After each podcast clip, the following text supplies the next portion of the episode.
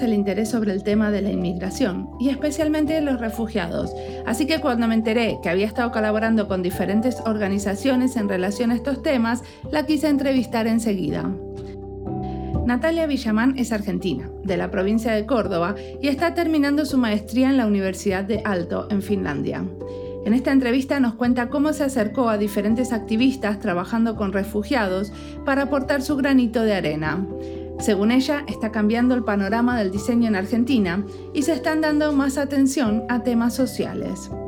Genial, escuchemos su historia. Mi nombre es Mariana Salgado y esto es Diseño y Diáspora.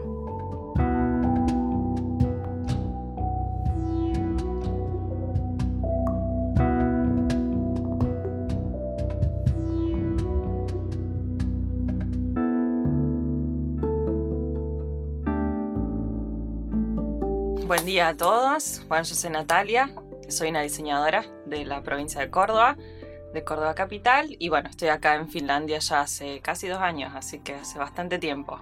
¿Y qué viniste a hacer? ¿Cómo se te ocurrió venir a Finlandia? Y bueno, esa es la pregunta del millón, que vengo escuchando ya hace cada vez que conozco a alguien, pero la verdad es que me mudé acá para hacer una maestría. Estoy haciendo un máster en Creative Sustainability en Alto, y bueno, ya terminé el primer año, así que estoy por empezar el segundo y la tesis. Ok. ¿Y qué quiere decir esto de Creative Sustainability?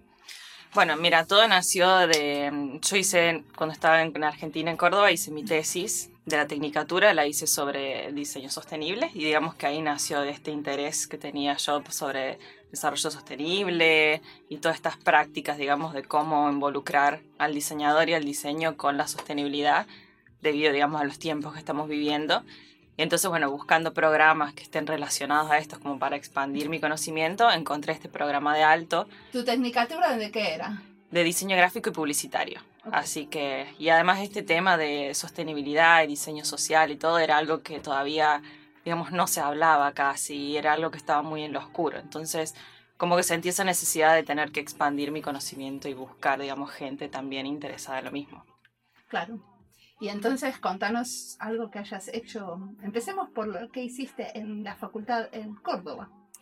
Bueno, en la facultad en Córdoba eh, teníamos todos proyectos entre nosotros, digamos, entre diseñadores gráficos y trabajamos más con cosas a nivel comercial digamos, eh, diseño de publicidades, de logotipos, branding, Pero vos hiciste una, o sea, tu trabajo final fue algo que tenía que ver con el diseño sustentable. Sí, nuestro trabajo final lo que tenemos que hacer nosotros es rediseñar la imagen visual de algún emprendimiento allá.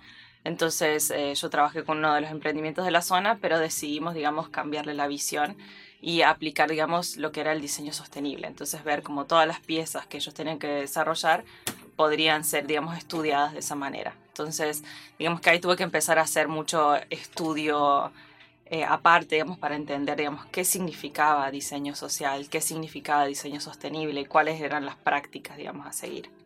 Entonces, digamos, como que fue un primer approach al tema que, que era completamente nuevo para mí. Entonces después dije, bueno, quiero más. Quiero más de quiero esto. Más de esto. Y acá estaba ese más, entonces. Acá estaba un poco lejos, estaba un poquito lejos. Pero hiciste un montón de cosas que tienen que ver con la inmigración y los refugiados, ¿no? Sí, sí, sí. ¿Nos contás alguna? Sí, al mismo tiempo, bueno, eh, digamos en preparación para mi viaje para acá, me puse a estudiar, me puse a estudiar mucho sobre estos temas que me interesaban y bueno, uno de estos era el tema de inmigraciones y bueno, de toda la crisis de, de refugiados que hay. Entonces empecé a buscar como pequeños proyectos que estuvieran relacionados con esto. Por ejemplo, uno de estos fue empezar para trabajar para una ONG que está en, en New York, que se dedica, digamos, a um, contar estas historias de estos inmigrantes, de intentar que los políticos presten atención a la situación.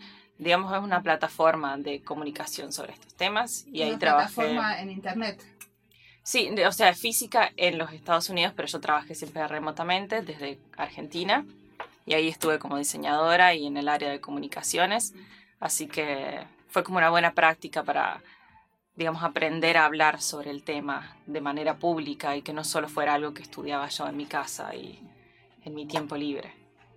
Y bueno, después, antes de venirme para acá, me puse en contacto con la gente de acá del movimiento Right to Live y ahí empezó también una linda amistad con ella, en las cuales yo trabajaba de manera voluntaria, digamos, como diseñadora para ellos, para las manifestaciones que ellos tenían. Entonces diseñábamos comunicación para la gente, para contarle qué es lo que pasaba y entonces fue como una manera... Era como contarle a los, a los que están pidiendo asilo lo que pasa con las leyes acá o contar a los políticos qué es lo que pasa con los refugiados. Sí, contarle a los políticos y a la gente que está en su día a día, que pasa por Helsinki, por el centro, entregarle información sobre el tema, hacer pósters, hacer distintas iniciativas para que estén al tanto de lo que pasa.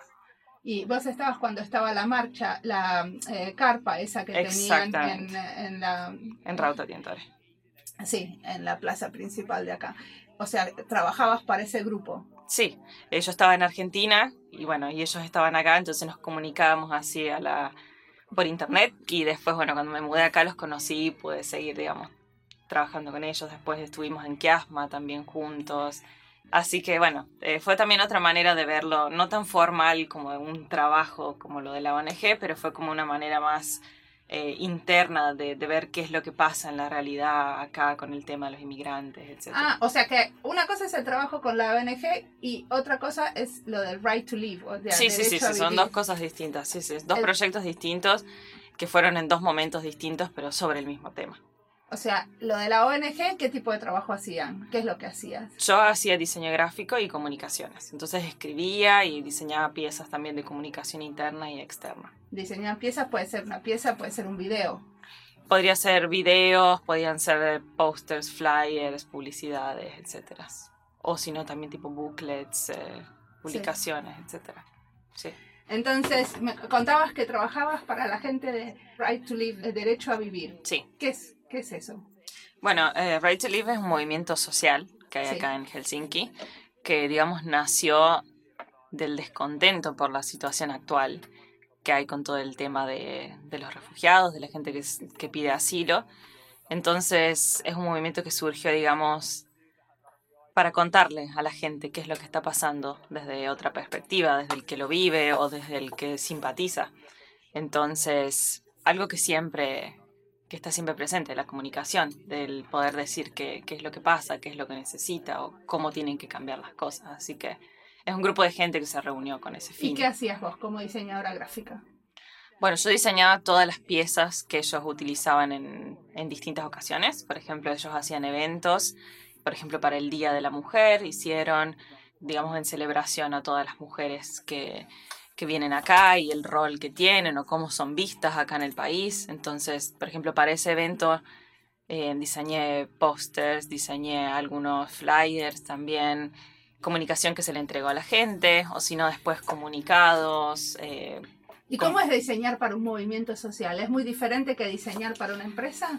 Es súper diferente porque, bueno, como cuando uno diseña para una empresa, uno tiene que estar atento al tono, a cómo se muestra, em, pero esto tenía que ser algo que llegara a la gente que simplemente estaba pasando por el centro, que se detuviera a leer eso por uno, dos o tres segundos. Fue diseñar en varios idiomas, que era algo nuevo, digamos, para mí, sobre todo cuando tuve que diseñar folletos o comunicaciones en árabe, o en Farsi, entonces era estar también, digamos, supervisada de alguna manera por gente que me dijera, bueno, esto tiene sentido, esto no, y diseñar algo, digamos, que no tenía total control, yo de decir, bueno, esto se ve bien, esto lo entiendo, esto no lo entiendo, entonces fue súper interesante. Era participativo de alguna manera. Era muy participativo, sí, sí, sí, sí, era algo que teníamos que estar todos, digamos, en eso, y también cambios, eh, tipo de último momento, tipo, bueno, hoy salió esta ley, hoy tuvimos esta charla, entonces hay que cambiar todo lo que hicimos. Entonces era como muy atento al día a día social también. O sea, y ellos empezaste a trabajar con ellos antes de venir acá. Sí, eh, la idea fue empezar a conocer gente antes de, antes de mudarme. Entonces, bueno, como me interesaban estos temas, lo encontré de casualidad en Facebook y de ahí me puse en contacto con ellos diciéndoles, bueno, yo soy una diseñadora, me interesa lo que hacen, me parece muy valioso y bueno, les pregunté si necesitaban ayuda. Entonces ahí empezamos a, a charlar a la distancia y con la diferencia de horario que teníamos. fue también súper interesante. Por si ellos necesitaban algo urgente por la mañana, yo lo hacía la noche anterior en Argentina, se los mandaba y ya lo tenían listo para imprimir, así que en ese sentido fue como una nueva experiencia, pero súper, súper interesante. Así que cuando volviste ya te estaban esperando. Sí, fue, fue la primera gente que conocí cuando, cuando llegué. Entonces fue como interesante en el sentido de que era gente que ya conocí hace meses, pero todavía no nos habíamos visto y me recibieron súper bien y bueno, fue mucho más fácil aclimatarme, digamos, acá e integrarme también. Y también trabajaste a la distancia para Shortcut. ¿Querés contarnos qué es Shortcut? Eh, sí, Shortcut es una organización, digamos, que se dedica a integrar todo el que viene, el que viene de afuera, todo aquel inmigrante que, llega al país sin un trabajo y sabiendo qué quiere o no sabiendo qué quiere. Entonces ahí yo me contacté con ellos también a la distancia y bueno, hice una, una internship como diseñadora gráfica.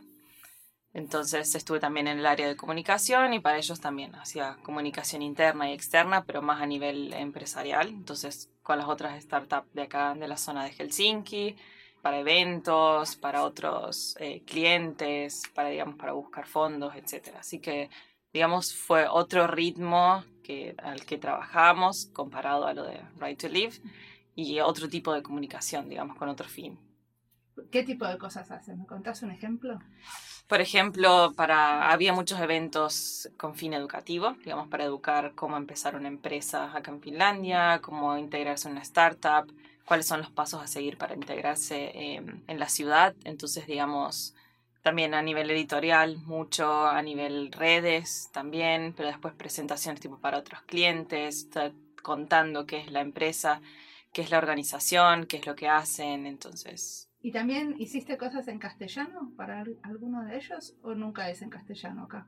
Eh, no, acá fue todo en inglés, porque bueno, es el público, digamos, grande que tienen ellos y también a nivel, digamos, de educación. Por ejemplo, di algunas veces workshops sobre diseño para contarle, digamos, a la gente que se familiarice, digamos, cuáles son las bases del diseño, sobre todo los que tienen que tipo diseñar su currículum o diseñar algún tipo de presentación, digamos, para conseguir un trabajo, etc.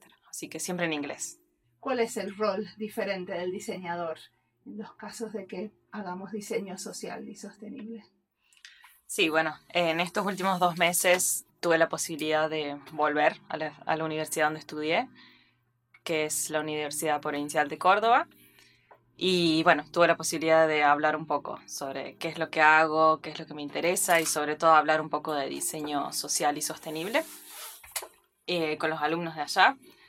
Yo allá estuve un tiempo como, como ayudante de cátedra, o sea, dando clases a veces y, y bueno, fue interesante volver y ver cómo está cambiando el panorama del diseño, sobre todo en Argentina, y mm, ver que hay mucha más atención a las cuestiones sociales y sobre todo a cuál es el rol que tenemos nosotros como diseñadores eh, en este tema. ¿Cuál es el rol?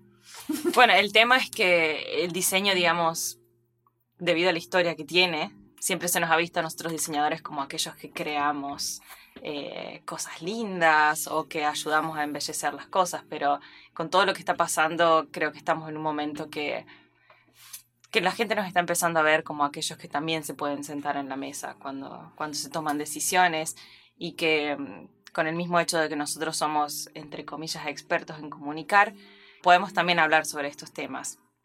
Podemos también comunicar sobre qué es lo que está pasando o diseñar, digamos, planes o estrategias o servicios inclusive que ayuden, digamos, a, a taclear estos problemas. Entonces, bueno, la idea fue volver a Córdoba y hablar un poco de qué significa diseño social, qué significa diseño para crear, digamos, eh, desarrollo sostenible y cuál es el rol que tenemos nosotros los diseñadores. ¿Y qué significa?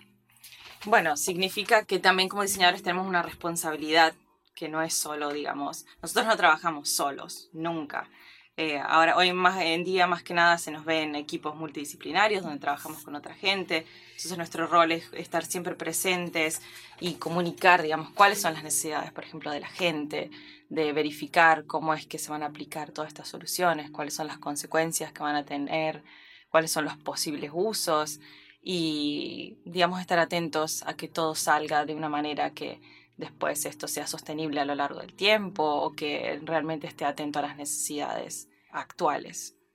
al mismo tiempo es nuestra responsabilidad, digamos, estar al tanto de qué es lo que pasa, actualizar nuestro conocimiento eh, todo el tiempo y, digamos, crearnos este espacio en estos equipos multidisciplinarios y tener una voz ahí también. Muy bien, vos estuviste en ese proyecto nórdico que trataban de hacer soluciones para los que buscan asilo también. Em, ¿Nos contás de ese proyecto? Era como una especie de eh, concurso, ¿cierto? Sí, el proyecto se, mm, se llamaba Nordic Match y fue este abril pasado. Y básicamente esta es una plataforma para creativos en los países nórdicos. Y lo que se hizo, se hizo una convocatoria para todos los, los creativos en los países nórdicos. Entonces después ellos eligieron un representante de cada país. Y bueno, yo tuve la suerte de, mm, de poder representar a Finlandia en esa ocasión y se trabajó con el tema de inmigración. Entonces éramos todos profesionales que trabajábamos con el Consejo de Refugiados de Finlandia y bueno, se nos pidió de crear una campaña creativa para promover la empatía. ¿En qué contexto? ¿En dónde iban a hacerla? Esto, digamos, era una campaña que, se, que sería aplicada después en una feria de diseño que se llama Vitare, que tiene lugar acá en Helsinki a fin de año. Entonces, la idea era poder crear una campaña que fuera aplicada en ese contexto y al mismo tiempo promover empatía. Entonces yo pude trabajar con una con la chica que representaba a Islandia y, bueno, nos concentramos en que una de las bases de crear empatía es escuchar activamente. Entonces fue un ejercicio, digamos, dedicado a que la gente pudiera prestar atención a lo que escucha y a cómo interpretarlo y para después poder, digamos, eh, crear una opinión sobre estos temas y poder, digamos, eh, ser parte de la conversación. Era como una instalación interactiva que hicieron Exactamente. de Habitare. Exactamente, y al mismo tiempo armamos un plan, digamos, de cómo promover esta campaña antes de, que, antes de la feria y, digamos, cómo seguir después, qué pasaba después de la feria. Que la gente pudiera volver a escuchar estas, estas historias que ellos escuchaban en la feria o ponerse en contacto con los participantes. ¿Y las historias sobre qué eran? Las historias eran de mm, estos diseñadores industriales locales que al mismo tiempo eh, son inmigrantes acá en Finlandia. Entonces el proceso de cómo llegaron ellos al país, eh, cómo nacieron esos objetos que ellos diseñaron y bueno, algo que tuvieran ellos que contar.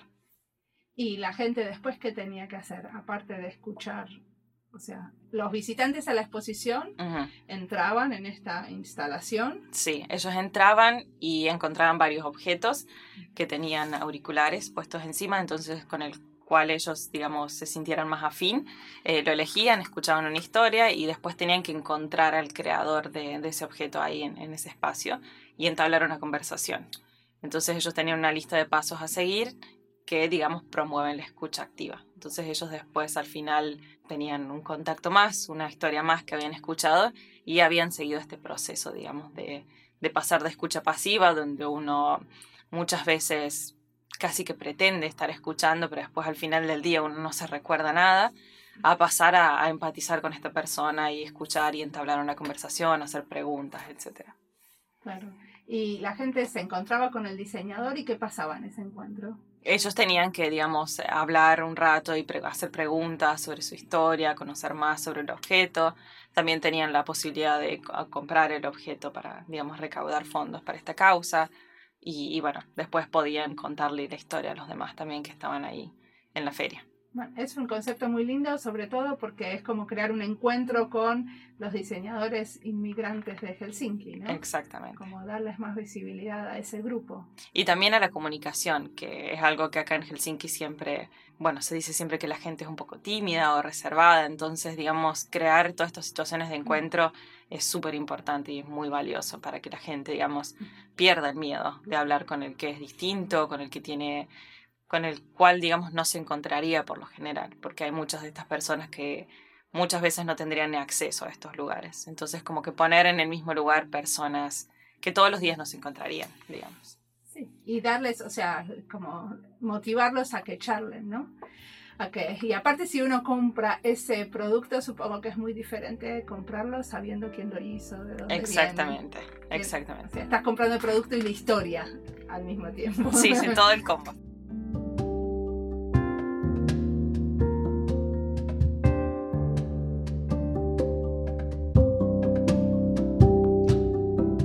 esta esta entrevista, como las que hago a muchos que están estudiando o recién terminaron, me gusta porque abre la pregunta ¿Qué podemos hacer para acercarnos al diseño social? ¿Qué puedo hacer si quiero participar de un proyecto de diseño social? Entrevisto algunas que tomaron ya decisiones con respecto a su carrera profesional porque están ya establecidos en lo que hacen. Son profesores, diseñadores o investigadores hace mucho tiempo, como yo. Por eso también me gusta mechar con gente joven que la está peleando y está dando sus primeros pasos para dedicarse al diseño social, y quiero que nos cuenten cómo lo hacen. Sigamos escuchando la historia de Natalia.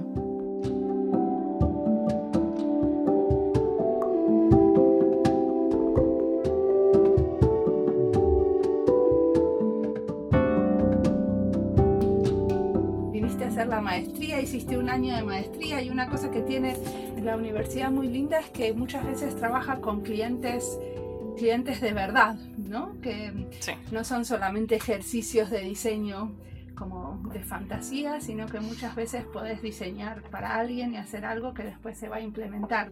¿Querés contarnos de algún proyecto en particular?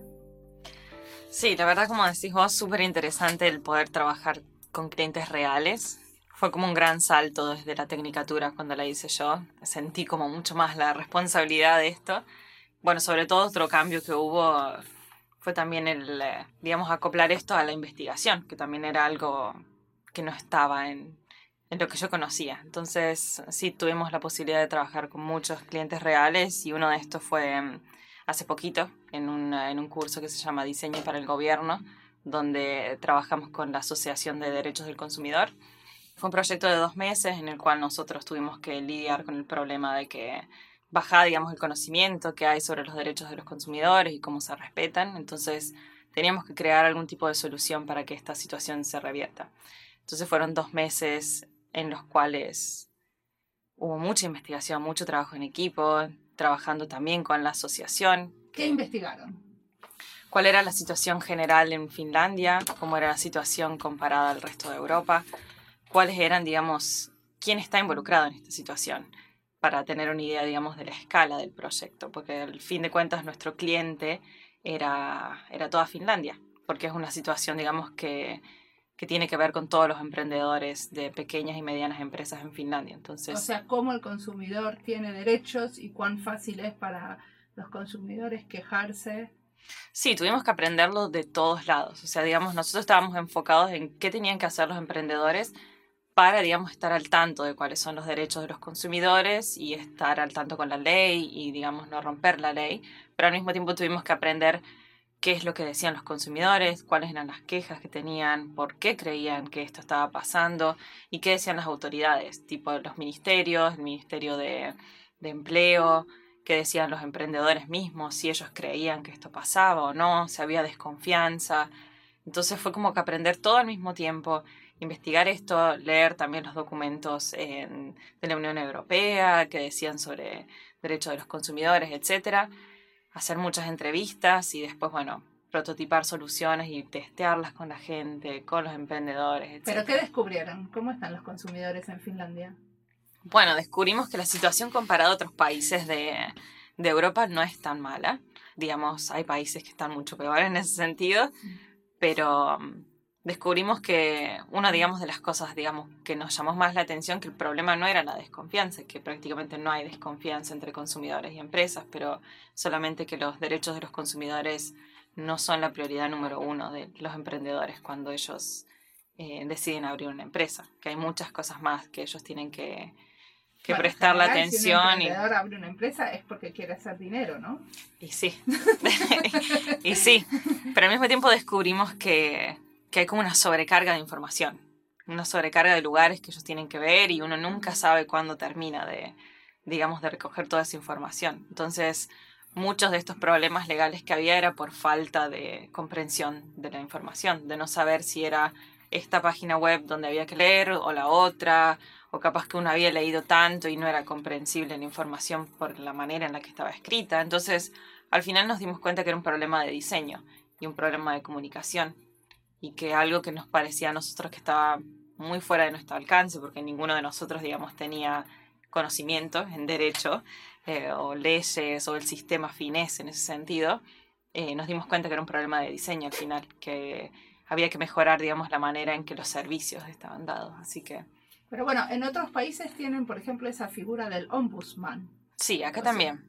está el ombudsman. Sí. ¿Y qué hace el ombudsman? Bueno, acá hay varias asociaciones y varias figuras a las cuales, digamos, los emprendedores se pueden comunicar con ellos en caso de dudas o en caso de que haya alguna práctica que no sepan cómo seguir.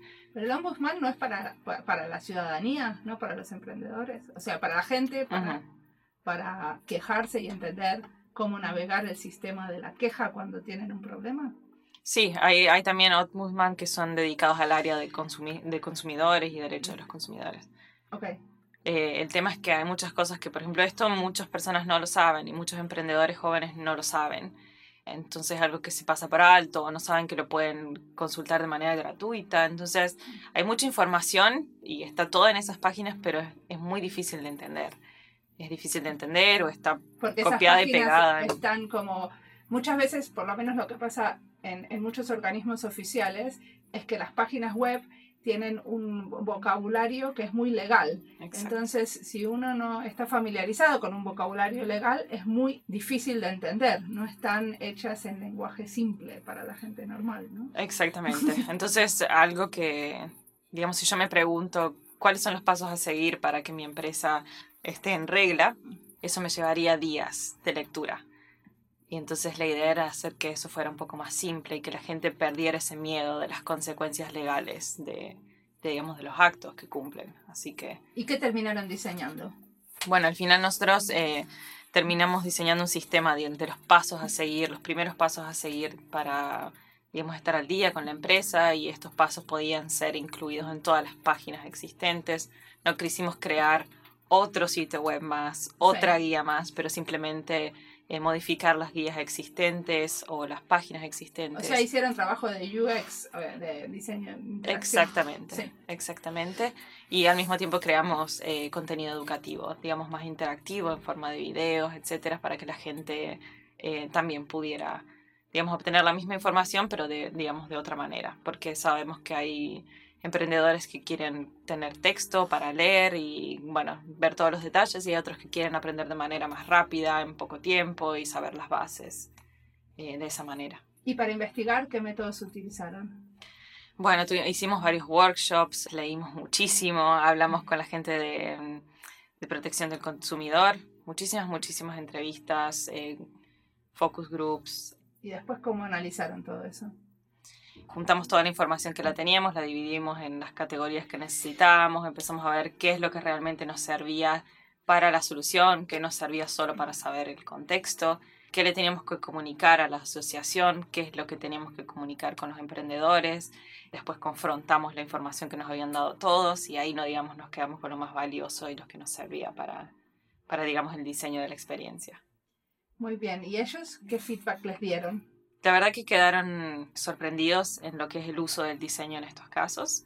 Algo que nos dijeron ellos es que no están acostumbrados a trabajar con diseñadores, entonces es como muy nueva toda esta experiencia de, poder ver, digamos, cómo es el panorama desde afuera y la capacidad que tenemos de como simplificar toda esta complejidad que hay atrás de, asuntos legales y que sería muy interesante, digamos, expandir eh, este tipo de soluciones en otras áreas de lo que es el sector público, por ejemplo cuál es la experiencia que tiene la gente con el tema de los impuestos o con el tema de las facturas o con el tema de cómo es integrarse cuando uno llega a Finlandia. Entonces, maneras en las que uno puede utilizar el diseño para ese tipo de experiencias. Entonces, digamos, otra perspectiva para ellos también.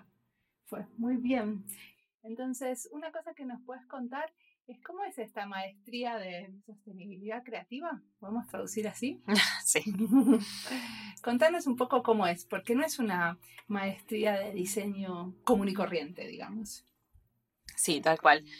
En la maestría estamos, no somos solo diseñadores, que eso fue algo que me llamó mucho la atención al momento de, de aplicar. Tenemos la suerte de, de trabajar con gente también del área de negocios, bueno, hay diseñadores, hay publicistas, hay ingenieros ambientales, hay periodistas, entonces somos gente de, distintas carreras y esa es la idea, de que, de que se puedan formar grupos multidisciplinarios para todos los trabajos y que haya distintos puntos de vista. Entonces fue algo bastante nuevo porque en la Tecnicatura éramos todos diseñadores gráficos trabajando entre nosotros o trabajando solos, así que fue también adaptarme un poco a, a ver cómo piensan de sostenibilidad o de cuestiones sociales eh, gente que viene de otras áreas.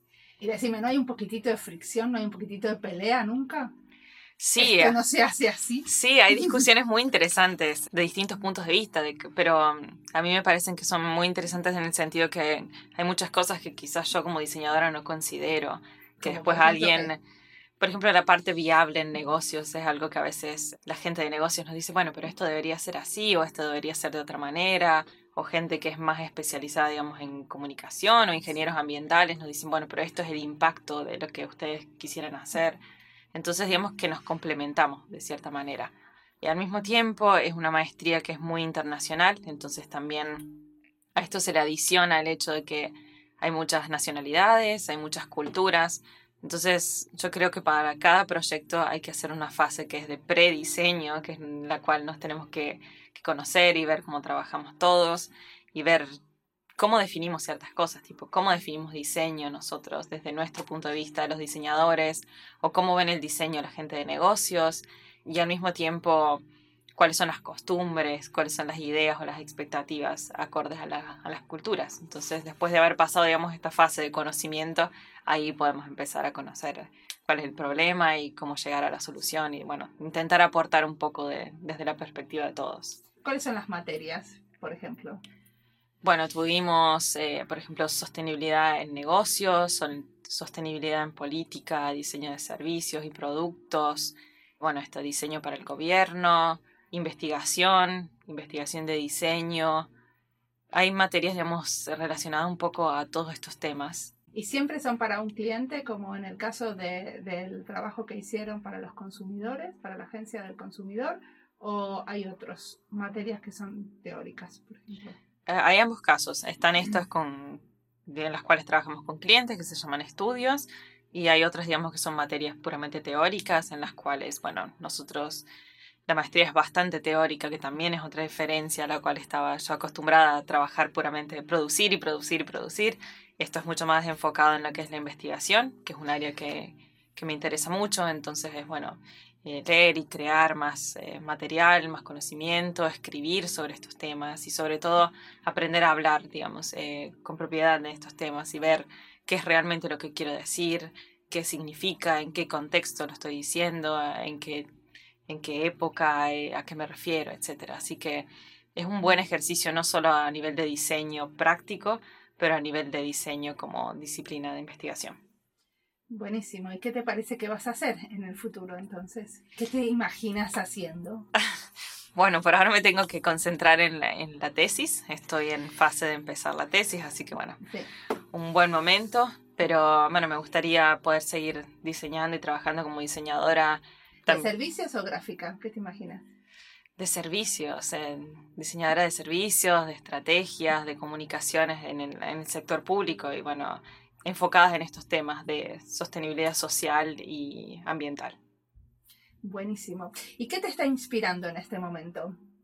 ¿Tenés, ¿Estás leyendo algo? Porque supongo que estás leyendo tanto sobre investigación. Sí. ¿Podés recomendarnos algo que, que te parece que estaría buenísimo que todos leyéramos?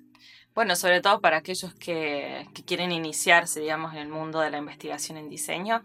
Yo estoy leyendo en este momento mm, Investigación para diseñadores de Gyoko Muratovsky, que es uno de los clásicos que hay que leer si uno quiere, si uno quiere aprender de esta manera. Y está escrito de una manera que es muy, muy accesible, digamos, para todos, sobre todo estudiantes y gente que es nueva en, la, en el área.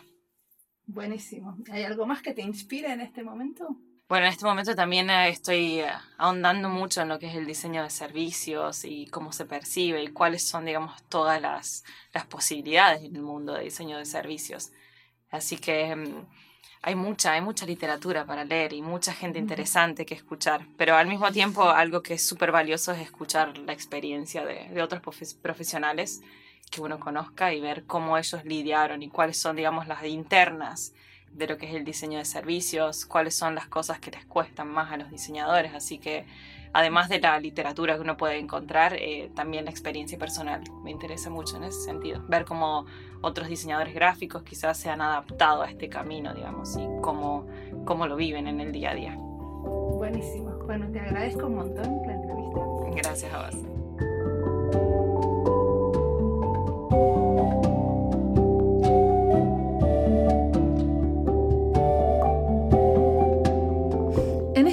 Tiempo que tenemos en esta vida, si queremos hacer una contribución que mejore a la sociedad en que vivimos, hay que apurarse y direccionarse. Encontrar ideas y estrategias. Ella se acerca constantemente a los movimientos sociales que le interesa y les ofrece su contribución como diseñadora. Esa es una manera. La otra fue venir a Finlandia a hacer su maestría y escribir sobre un tema que le apasiona.